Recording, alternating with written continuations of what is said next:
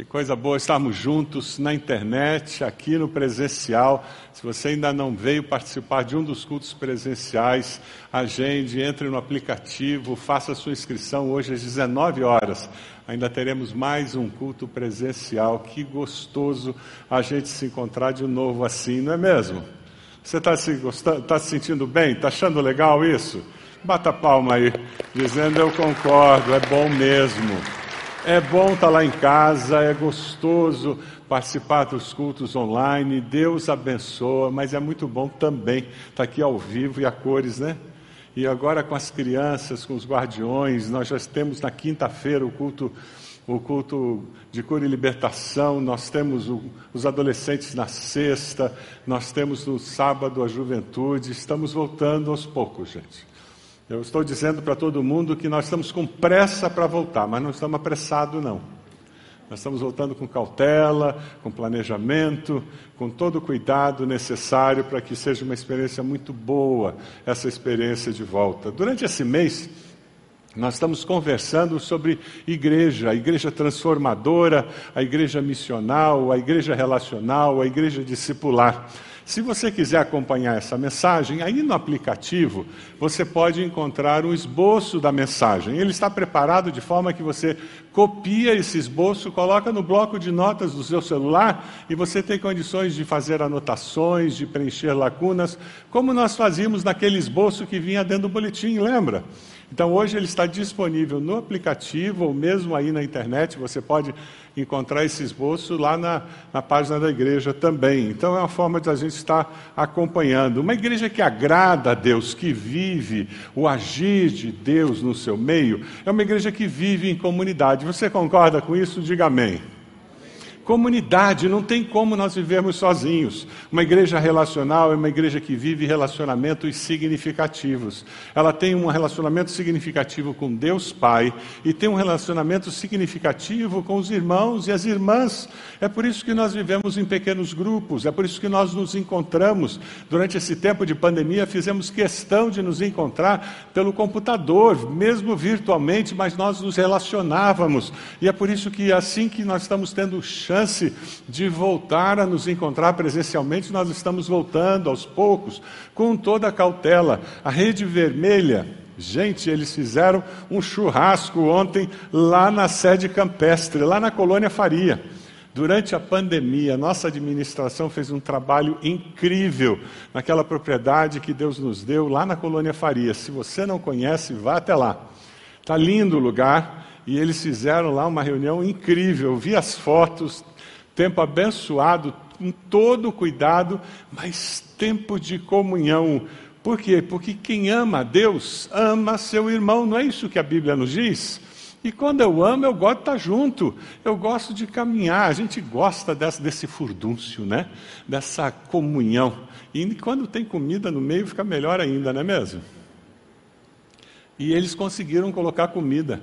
Gente, tinha luva de plástico para você pegar os, os talheres para servir a salada. O povo lá organizado, chique o negócio. E tudo mesa separada para comer, as famílias comeram separadas, depois as famílias interagiram de massa. Muito interessante. E é desse jeito que a gente vai se acostumando a conviver, mas a ter de novo essa comunhão tão especial. Sabe por quê? A gente não quer ser uma igreja ativista, que tem uma porção de atividades, mas que não tem relacionamentos significativos. Eu, encontrei uma foto que eu queria mostrar para vocês. É, é de uma igreja que é ativista. Ela corre, ela faz uma porção de coisa. Olha o olhar dela de cansado. Ela está cansada porque ela faz tudo na força da carne e ela simplesmente ela tem muito movimento, mas a produtividade dela no reino de Deus é zero, porque ela só tem agitação. São os nossos relacionamentos significativos, um com o outro e com o Pai, que faz com que o que nós façamos tenha significado eterno. Eu encontrei um vídeo, e já usei esse vídeo num sermão anteriormente, para mostrar o que pode acontecer com uma pessoa que valoriza só o que é externo que vive olhando só para o que é temporal. Vocês já ouviram falar do Michael Jackson, né? Lembram dele? Ele investiu muito tempo, muito esforço, muito dinheiro, muita energia para mudar o seu exterior. E esse é um grande equívoco. Dê uma olhadinha nesse vídeo.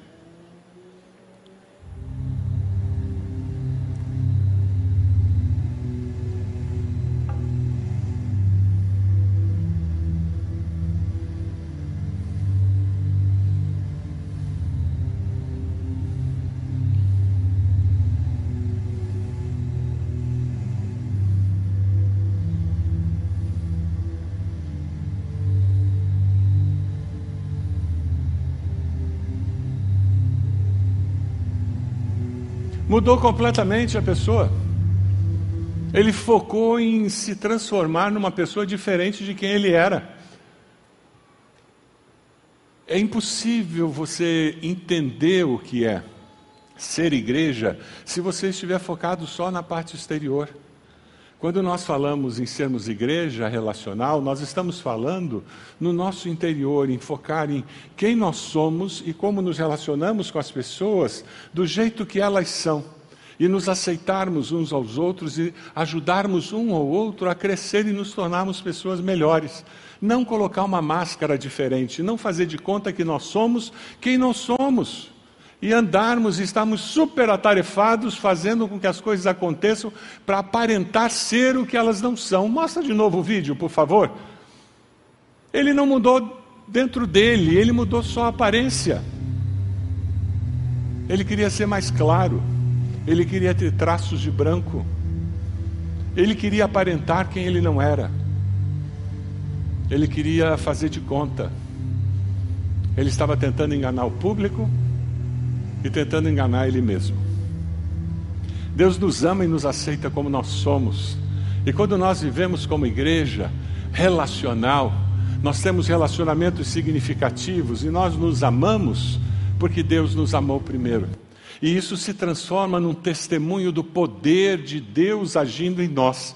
Lá em João 13, 35, a palavra nos diz: Com isso todos saberão que vocês são meus discípulos se vocês se amarem uns aos outros. A mensagem podia acabar aqui. Vocês podiam ir para casa. Essa é a essência da mensagem. Nós nos amarmos uns aos outros, aceitando um ao outro como ele é.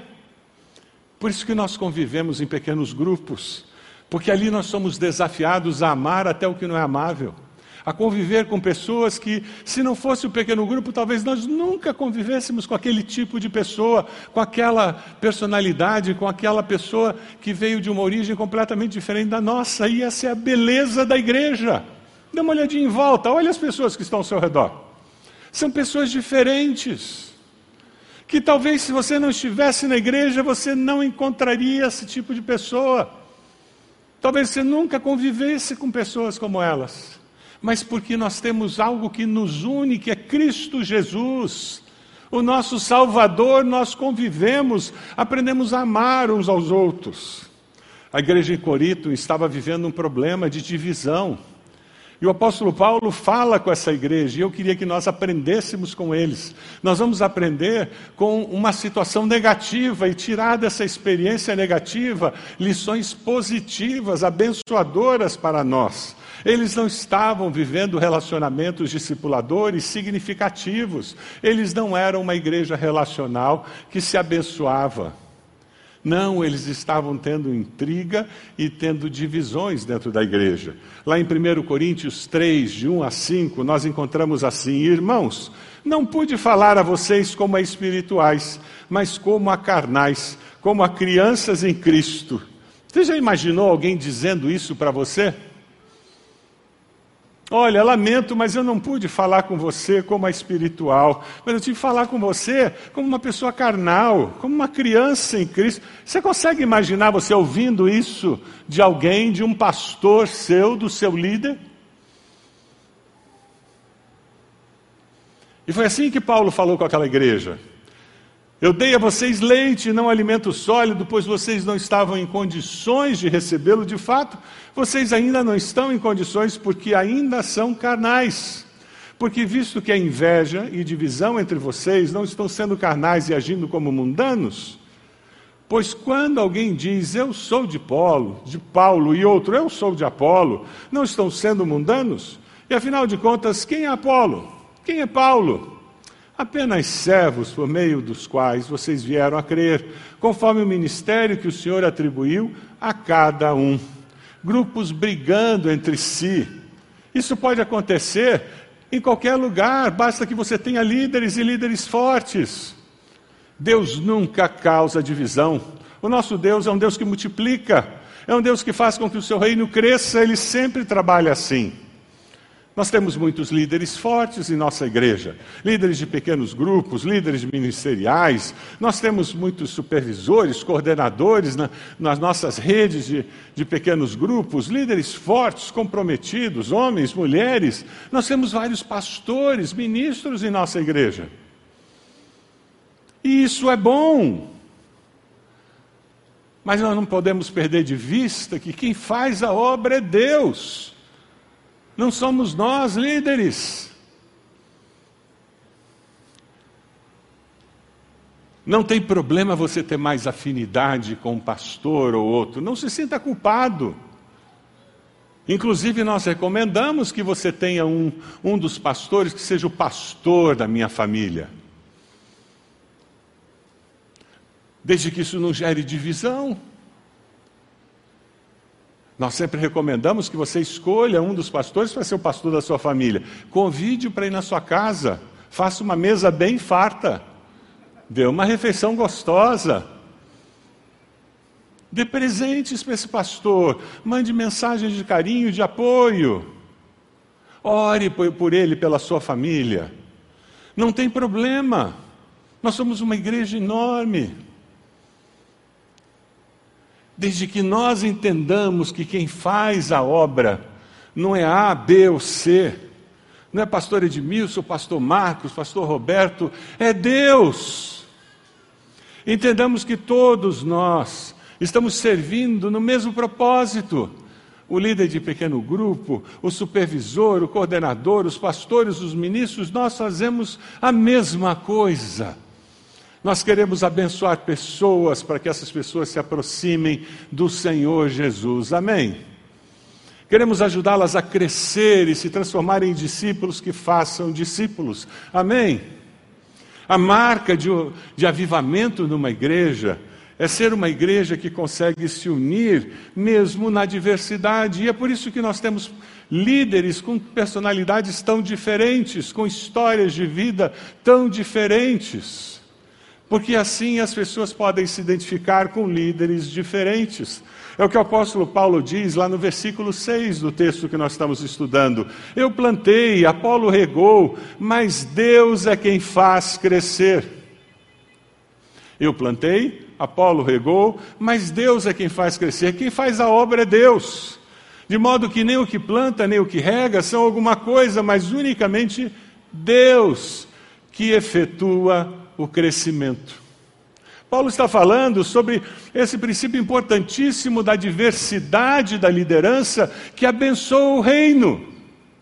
Se esses líderes estão unidos no amor de Cristo, se a igreja percebe que ela é uma coisa só, é um grande corpo que serve. Há muito tempo atrás eu encontrei um desenho e eu pedi à nossa a nossa agência para colocar esse desenho no PowerPoint, que representa o corpo de Cristo. As partes do corpo, cada uma delas tem importância. Você já deu uma topada com teu, teu mindinho? Já? Já aconteceu? No pé da cama, de madrugada. Que o mindinho vira assim. É um mindinho. Põe sapato no dia seguinte. Mas é só um mindinho. O encravada é só um dedinho do pé. Mas um dedinho do pé pode acabar com o seu dia, não pode? Já caiu o cisco no olho? Protetor solar entrou na vista. Incomoda? Mas é só na vista, você tem outra. Mas o protetor está numa. Não é assim? Eu estou com dor de cabeça. Eu tenho enxaqueca. Ah, quando vem a dor de cabeça o resto do corpo não funciona. Não é assim? As mulheres, quando chega aquele dia, Ah, mas é só no sistema reprodutivo da mulher, o resto do corpo não está afetado, tá? Nós somos todos, todas as partes do corpo são interligadas, não é mesmo? Jesus não poderia ter usado uma analogia melhor para falar sobre a igreja de Jesus do que dizer que nós somos o corpo de Cristo. A orelha não pode dizer que dispensa o pé, e a mão não pode dizer que dispensa o nariz porque todos nós somos importantes. No corpo de Cristo, todos os dons, todas as aptidões, todas as experiências de vida que nos trouxeram até aqui são fundamentais para que nós possamos cumprir o propósito de Deus para nós. A manifestação sobrenatural da presença de Deus em nós e através de nós é que produz crescimento. Quando eu e você nos submetemos a Deus e permitimos que Deus use essa diversidade que compõe o corpo de Cristo, a sociedade olha e não consegue entender. E eles ficam maravilhados dizendo: "Mas como que vocês vivem assim?"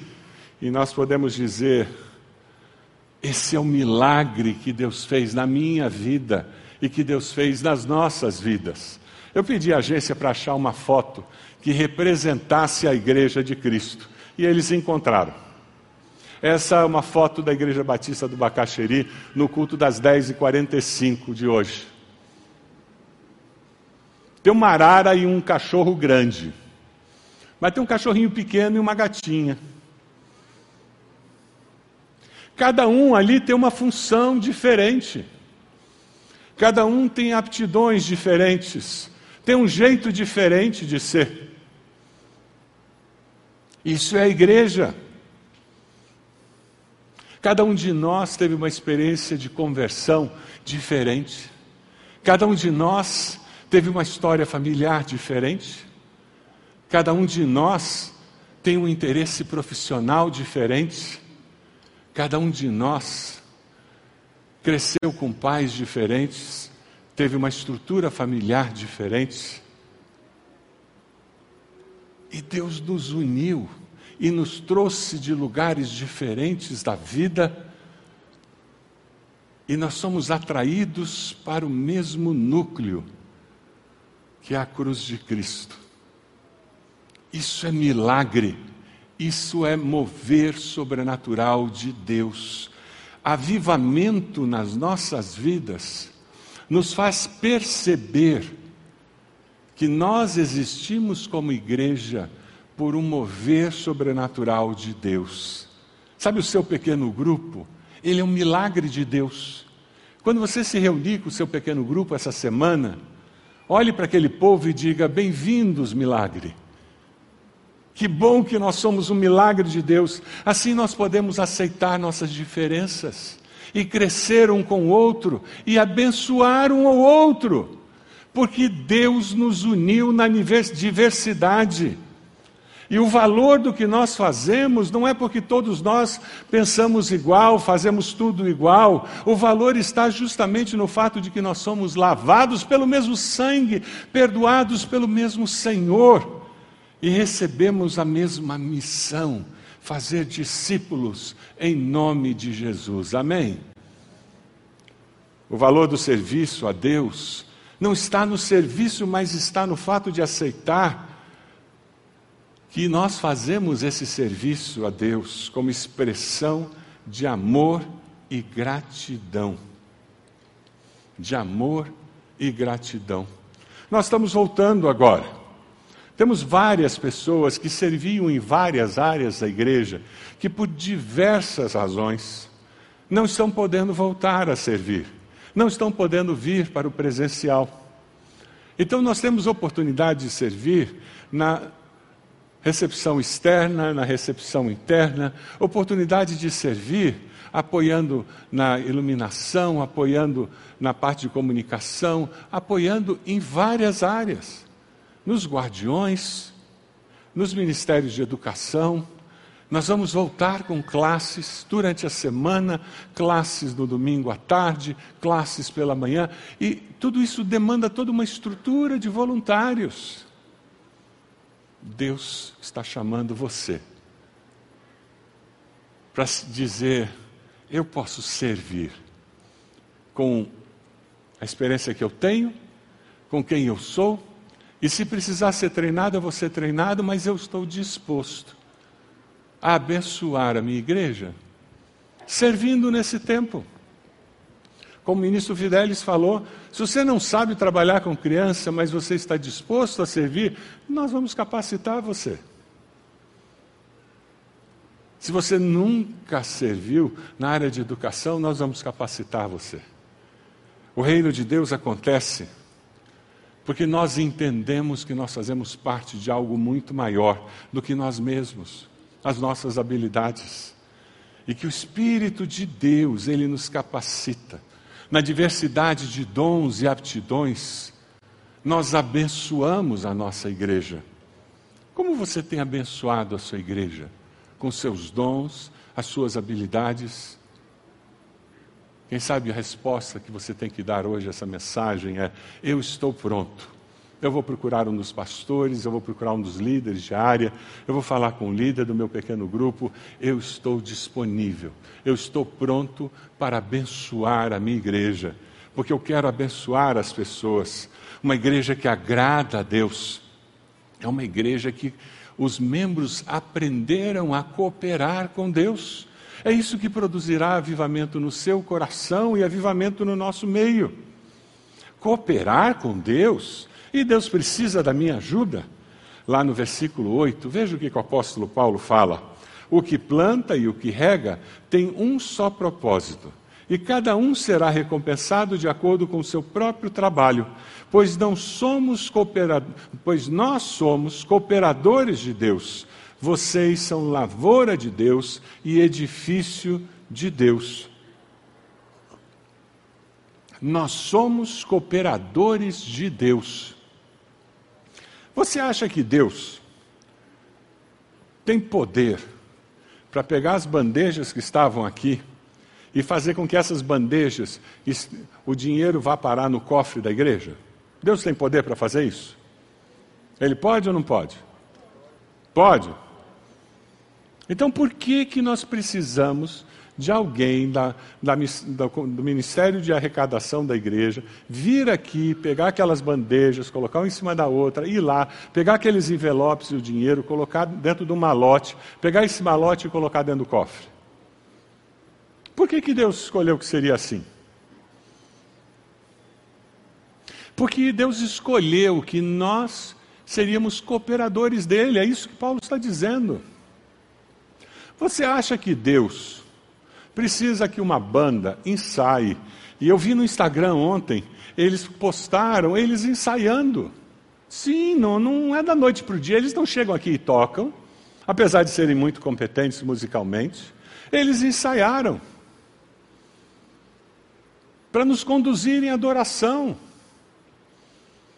Deus podia mandar um coro de anjos, não podia, gente? Deus podia mandar um coro de anjos? Que nem mandou no nascimento de Jesus? Não podia? Podia ou não podia? Mas por que, que ele não mandou?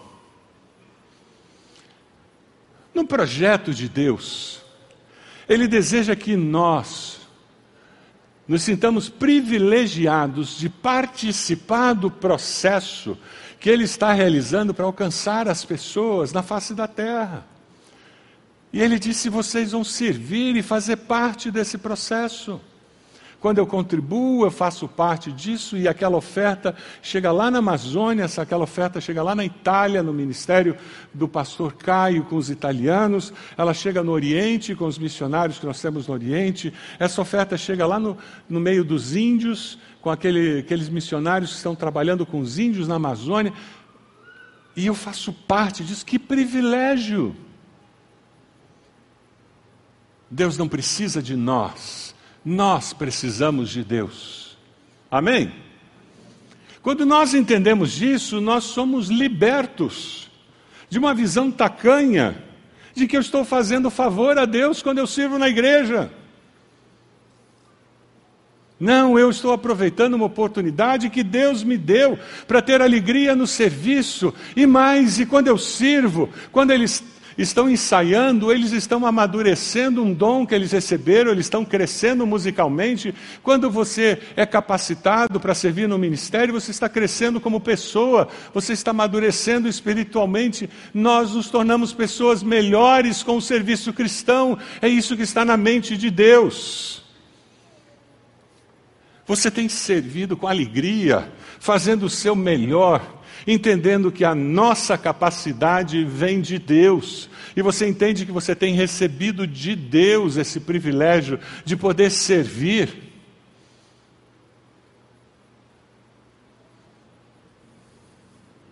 Quem não entendeu esse princípio de que Deus nos dá o privilégio de nós nos sentirmos úteis, não tem alegria na vida cristã por estar servindo. Mas quem entendeu, serve e o coração apaixonado transborda. E as pessoas ao redor começam a perceber que existe uma motivação maior do que simplesmente fazer aquela tarefa. A motivação maior é o amor a Deus. A motivação maior é cumprir um propósito maior com a minha existência do que trabalhar, estudar, pagar as contas, comprar bens, adquirir bens, acumular riqueza, acumular conhecimento. Tem que ter uma razão maior para essa vida. E a razão maior é trazer glória para o nome de Deus. Quem aceita ser usado por Deus, aceita uma posição muito especial nesse mundo. Quem aceita ser usado por Deus, aceita ser resposta de Deus na vida das pessoas.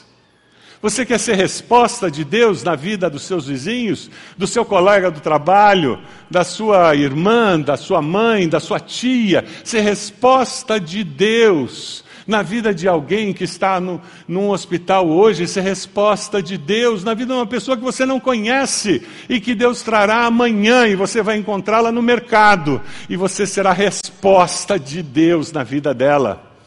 Quem vive com esse senso de missão descobre o privilégio de ser resposta de Deus no ministério infantil nesse período do retorno, resposta de Deus.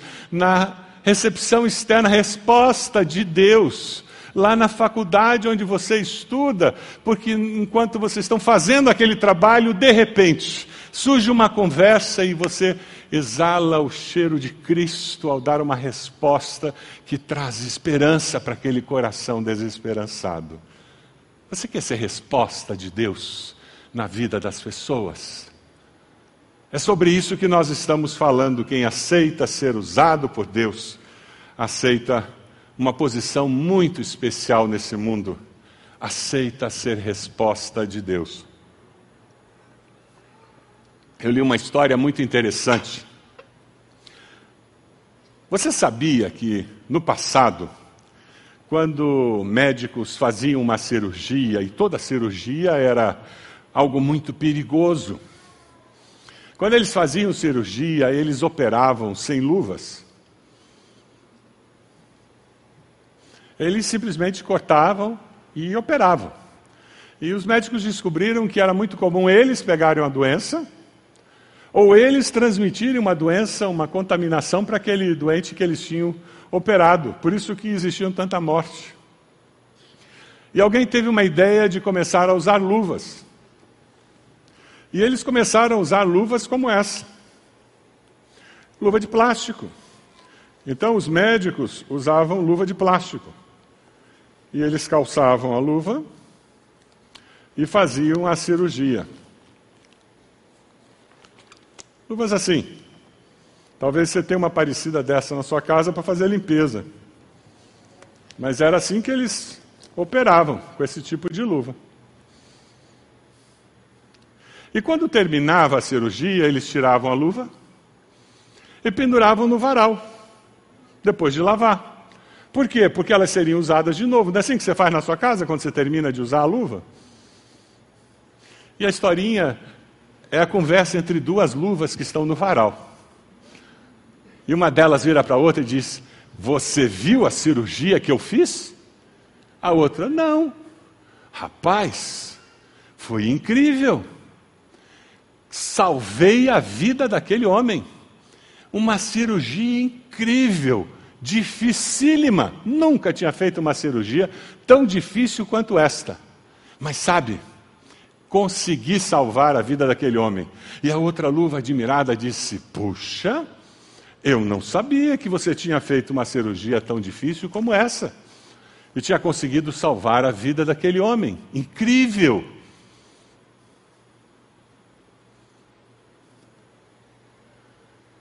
Foi a luva que salvou a vida daquele homem?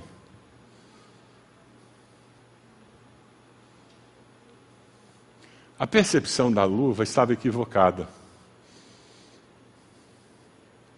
Sozinha, ela jamais salvaria a vida daquele homem. Mas porque dentro dela estava a mão do cirurgião, ela pôde salvar a vida daquele homem. É isso que acontece conosco. Quando nós estamos dispostos a ser resposta de Deus na vida das pessoas, nós temos uma experiência parecida com, com as luvas. Nós somos luvas usadas pelo grande cirurgião da vida. E Deus nos usa para salvar vidas, curar feridas da alma das pessoas as nossas palavras, as nossas ações, as nossas reações. Deus é o cirurgião e você é o instrumento. Quando você se envolve em um ministério, você começa a servir com alegria no coração. Você coopera com Deus e se torna a resposta de Deus na vida das pessoas. E quando você faz isso, você começa a perceber que a sua vida faz muito mais sentido porque ela não está focada apenas no aqui e agora, mas você está olhando para algo muito maior que a eternidade. Uma igreja relacional que vive com o coração aquecido pelo Espírito Santo de Deus, ela está cheia de pessoas que têm relacionamentos significativos com Deus e um com o outro, pessoas que aceitam o desafio de viver com unidade na diversidade, pessoas que querem ser resposta de Deus, porque elas percebem a urgência de levar pessoas a Cristo, porque elas estão com os olhos na eternidade. Elas sabem que um dia todos nós prestaremos contas da nossa vida diante de Deus. É o que o versículo 10 nos diz. Conforme a graça de Deus que me foi concedida, eu, como sábio construtor, lancei o alicerce e outro está construindo sobre ele. Contudo, veja cada um como constrói, porque ninguém pode colocar outro alicerce além do que já está posto, que é Jesus Cristo. Ele usa a metáfora da construção para falar sobre o processo de liderança, dizendo: Eu coloquei o alicerce que é Cristo, apresentei o Evangelho para vocês, alguém veio, discipulou vocês, e é esse processo discipular contínuo que nós usamos na nossa igreja. Nós discipulamos, somos discipulados e estamos crescendo na fé. Uma igreja relacional abençoa as pessoas hoje, mas prepara-as para a eternidade. Versículo 15 diz: se o que alguém construiu se queimar, esse sofrerá prejuízo, contudo será salvo, como alguém que escapa através do fogo. Aquela pessoa que vive como aquela igrejinha cansada, que andava em círculo, que vive na força da carne, não depende do poder do Espírito, que faz as coisas por obrigação, fazendo troca com Deus, que não tem alegria no serviço cristão, que não tem essa percepção de eternidade, aquela pessoa, ela vai ser salva porque ela se arrependeu, aceitou Jesus e viveu na carne a vida toda. Que pena! Ela não teve a alegria da vida abundante que é em Cristo Jesus. Que triste! Não é isso que nós queremos, nós queremos muito mais para você. Aquela pessoa, porque a salvação não depende dela, depende de Cristo Jesus, que um dia ela conheceu, ela será salva, mas será salva como pelo fogo, é que o texto diz. Barrett diz que um servo pego nas chamas do seu edifício, sua vida, construído ao longo da vida na carne, será envolvido pelas chamas no dia do julgamento. Na realidade, ele escapará, mas isto acontecerá como se ele corresse pelo meio das chamas, salvo, mas com cheiro de fogo.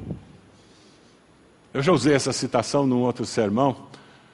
Na realidade, é como se você entrasse no céu com a sua beca branca, com a barra chamuscada porque na entrada você passou pelo fogo. Quase. Não existe razão para você viver menos do que a vida abundante que Jesus prometeu. Se você anda carregando aquelas, aquelas fardos da sua vida passada, eu me sinto culpado, eu carrego aquele peso da culpa, eu cometi muitos pecados, eu carrego o peso desses pecados. Ah, eu fui maltratado pelo meu pai, pela minha mãe, eu fui abusado, eu fui abusada, eu fui traído, eu fui traída. E você carrega todo esse fardo, você aceitou Jesus, mas não resolve esses assuntos do passado. Eu quero dar boas novas para você. Existe libertação em nome de Jesus. Nós temos em nossa igreja uma rede de cuidados para curar as feridas do passado, para que você possa dizer: Isso é passado, isso foi resolvido, está aos pés da cruz. Eu não estou ignorando esse meu passado, eu estou dizendo que ele foi resolvido pelo poder de Jesus. Nós temos a policlínica, nós temos ministério de libertação, nós temos celebrando a vida, um retiro de revisão de vida, temos o, o celebrando a restauração, um ministério abençoado para você resolver essas questões do seu interior. Nós temos ministério para curar as feridas da vida. Sabe por quê? Porque aí sim eu posso olhar para frente e construir um futuro com o Senhor, sendo mais do que vencedor por meio de Cristo Jesus. Amém. Se alguém constrói sobre alicerce usando ouro, prata, pedras preciosas, é esse tipo de construção que nós queremos que você faça. Madeira, feno, palha, sua obra será mostrada, porque o dia trará a luz, aquele dia do julgamento, pois será revelada pelo fogo que provará a qualidade da obra de cada um. Se o que alguém construiu permanecer, esse receberá recompensa. O dia do julgamento revelará a qualidade da contribuição de cada discípulo para a vida da sua igreja. Quando chegar aquele dia, e você que viveu na força do Espírito, você que fez as obras com a alegria do Espírito, dependendo da direção de Deus, usando seus dons e habilidades, e você com alegria junto com os irmãos, você foi resposta de Deus você passará por aquele dia do julgamento e todos esses galardões que você receberá, você terá a oportunidade de depositá-los aos pés de Cristo Jesus e dizer: Senhor, tudo isso que eu fiz e conquistei foi por causa do Senhor. O Senhor me salvou e me deu condições. Eu adoro o Senhor através de tudo isso. Assim, quer vocês comam, bebam ou façam qualquer outra coisa, façam tudo para a glória de Deus. Você está disposto a viver dessa maneira? Você está disposto a fazer tudo para a glória de Deus? Eu tenho três orações. Eu queria desafiar você a considerar a possibilidade de responder essas três orações. A primeira oração é se você está disposto a investir a sua vida na vida do seu próximo. Se você, vendo essa oração, você diz: Essa é a minha oração nessa manhã, eu estou disposto. Se a sua resposta é positiva, eu vou convidar você a ficar de pé onde você está. E ao ficar de pé, você vai estar dizendo: Senhor, essa oração reflete o que está no meu coração. Senhor, reavive meu coração, eu quero investir minha vida meu tempo, meu dinheiro, meus atos, minha influência, para que muitos conheçam a Cristo como Senhor e Salvador. Em nome de Jesus, amém. Essa é a sua oração nessa manhã. Fique de pé onde você está e você vai ler comigo essa oração depois. Fique de pé onde você está, se essa oração reflete a decisão do seu coração nessa manhã. Você que está na internet, fique de pé aí na sua casa, se essa oração reflete o desejo do seu coração. Senhor, reavive o meu coração. Eu quero investir na vida de outras pessoas. Talvez a sua oração é ser resposta de Deus. E você tem que dizer: Senhor, reavive o meu coração. Eu quero envolver-me um ministério para abençoar o meu próximo, em nome de Jesus. Essa é a sua decisão nessa manhã? Fique de pé, onde você está, dizendo: Essa oração toca meu coração e é a minha decisão. Fique de pé onde você está e nós vamos ler essa oração daqui a pouco com você. E a terceira oração. Eu decido perseverar servindo a Deus para a glória de Deus. Senhor, revive meu coração. Eu peço a bênção da perseverança para expandir o seu reino e trazer glória para o seu nome, em nome de Deus. A sua oração é pedindo a Deus que ajude você a perseverar como discípulo de Jesus, como servo do Senhor. Fique de pé onde você está e nós vamos fazer a sua oração também. Vamos lá com a primeira oração. Repita depois de mim: Senhor, reavive meu coração. Eu quero investir minha vida, meu tempo, meu dinheiro, meus atos, minha influência, para que muitos conheçam a Cristo como Senhor e Salvador. Em nome de Jesus. Amém. Senhor, reavive meu coração. Eu quero envolver-me em um ministério para abençoar o meu próximo. Em nome de Jesus. Amém. E a última, perseverar servindo a Deus. Senhor, reavive meu coração. Eu peço a bênção da perseverança para expandir o seu reino e trazer glória para o seu nome. Em nome de Jesus. Deus amado, nós nos colocamos diante do Senhor e o Senhor conhece os nossos corações. A nossa oração é que o Teu Espírito Santo faça uma obra completa em nós. Continue, Deus, trabalhando em nossos corações, nos ensinando como podemos viver em unidade na diversidade, abençoando pessoas sendo resposta do Senhor nas suas vidas. Ó Deus, nós queremos perseverar. Nós queremos estar preparados para aquele dia quando nos encontraremos com o Senhor. Queremos viver de tal maneira que quando o Senhor voltar, nós estejamos prontos, preparados para ouvir do Senhor, servo bom e fiel. Entra no descanso do teu Senhor. Ó oh, Deus, pedimos que o Senhor nos capacite para que possamos viver sendo fiéis ao Senhor. Pedimos que o teu Espírito Santo nos capacite. Abençoa-nos, ó Pai. Nós oramos em nome de Jesus. Amém. Amém.